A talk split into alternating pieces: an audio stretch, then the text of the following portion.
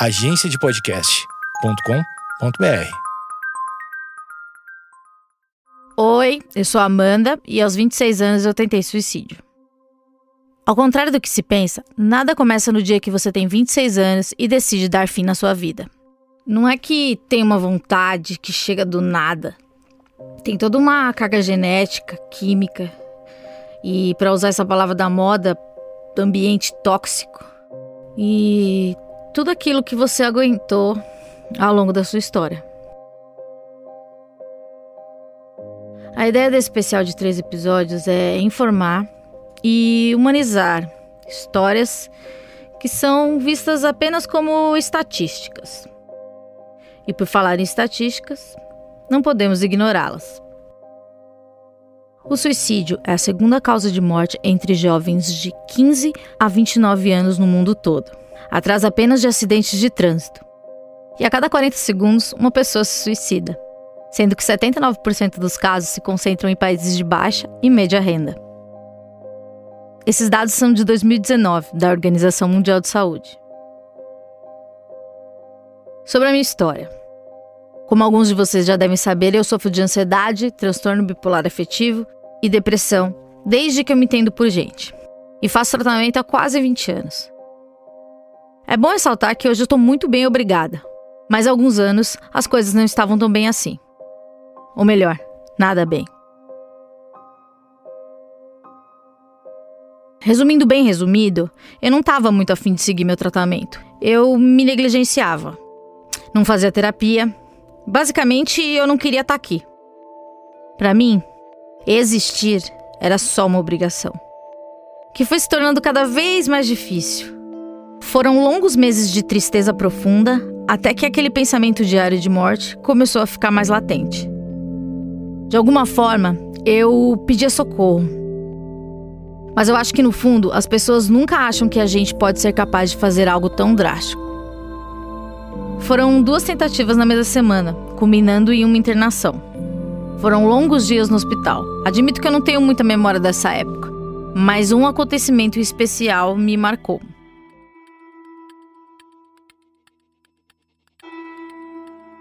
Eu lembro que eu estava internada e minha banda favorita de adolescência, o Foo Fighters, viria para São Paulo pela primeira vez. Eu tinha ingresso. Na verdade, eu comprei dois, porque eu achei que ninguém ia querer ir comigo. Era uma fase que eu estava bem afastada dos meus amigos, então eu ia dar um outro ingresso para qualquer outra pessoa que quisesse comigo. Faltavam algumas semanas para o show e, e a minha irmã, durante uma visita no hospital, solta uma das frases mais inesquecíveis que eu já ouvi. Você não podia ter feito isso em outra época? O seu sonho não vai ser realizado. Você não vai poder ir no show. Aquilo me marcou muito. Por mais que pareça insensível da parte dela, não era. Ela estava me alertando sobre como aquela decisão tomada dias antes me faria perder o que eu almejava tanto.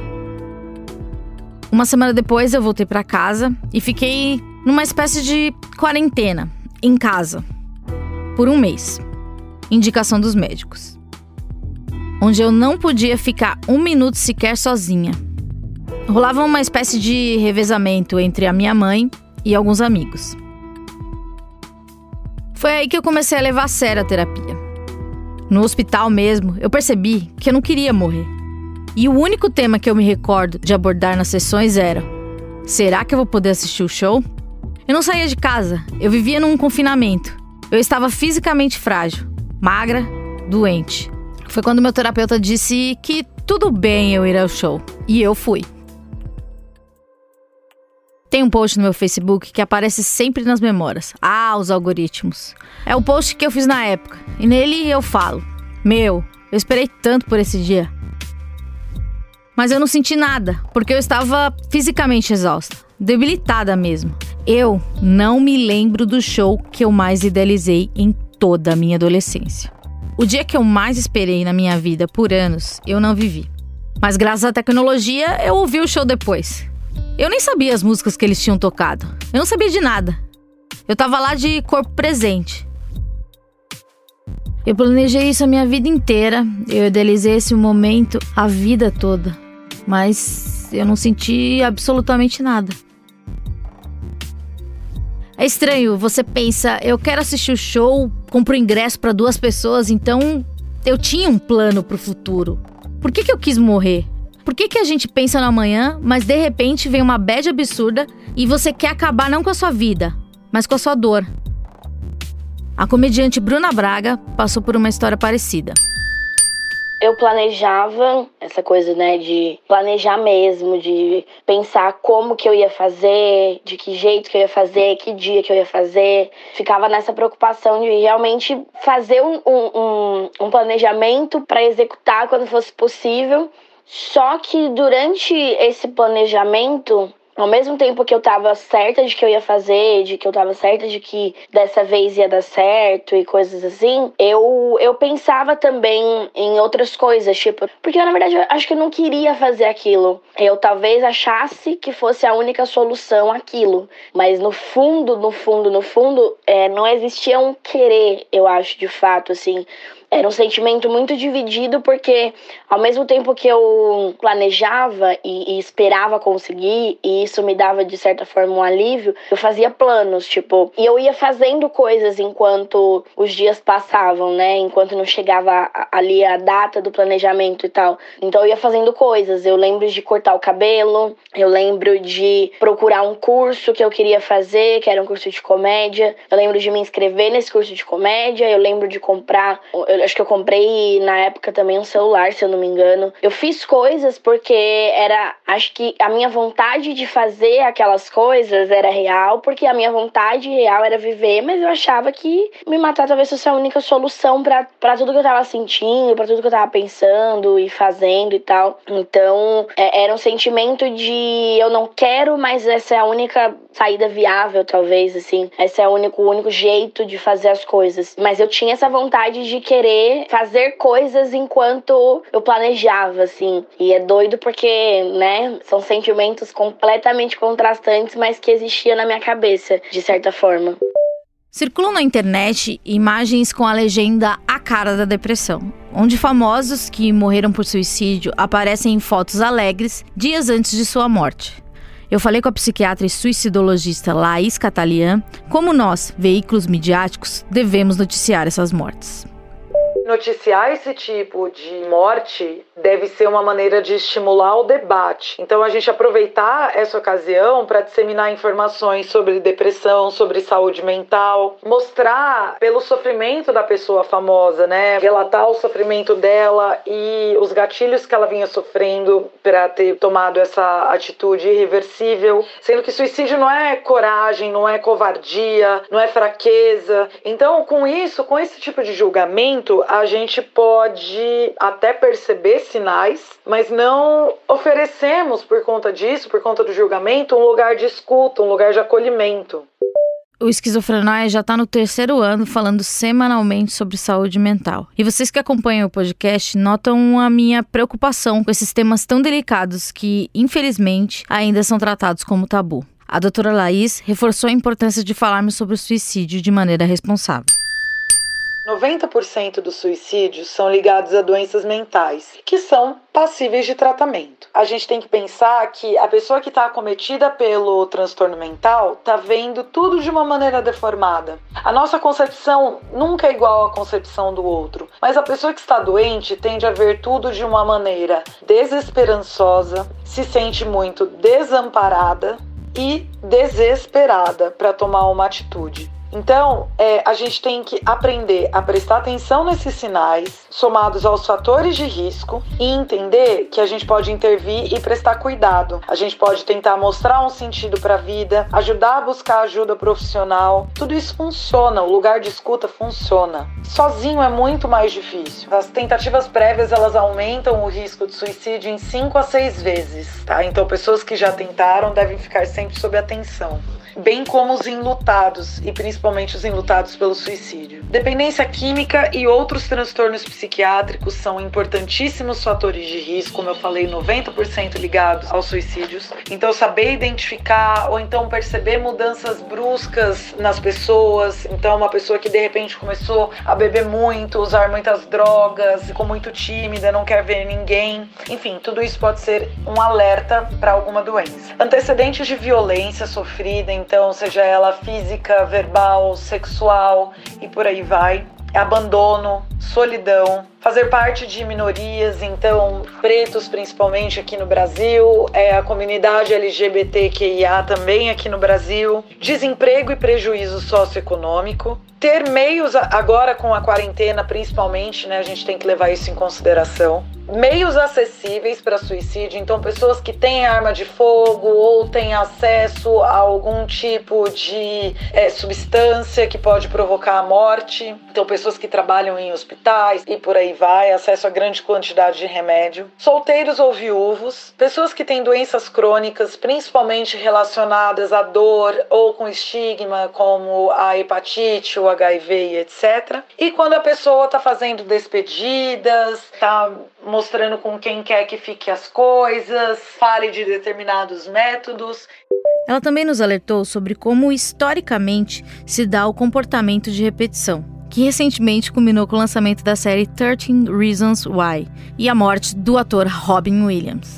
Sofrimentos do Jovem Werther é um livro que foi escrito pelo Goethe, um escritor clássico alemão, lá no século XVIII. Observou-se na época que teve um aumento muito grande de suicídios entre jovens na Europa, às vezes até usando a roupa característica do livro e a arma de fogo. Voltou-se a falar sobre isso por conta do lançamento da série 13 Reasons Why do Netflix, a aproximadamente 3, 4 anos. Foi feito um estudo nos Estados Unidos que mostrou assombrosos 13% de aumento de suicídios entre jovens de 10 a 19 anos nos três meses seguintes do lançamento da série. O mesmo também se observou na, na, época da morte do Robin Williams. Os sintomas que levaram a essa morte são secundários a um tipo de demência que ele tinha, com diversos comemorativos neurológicos, e acabaram provavelmente não fazendo o diagnóstico, e com isso a doença se avançou e teve esse trágico desfecho. E também eu acho importante falar do efeito papageno, que é o contrário do efeito Werther.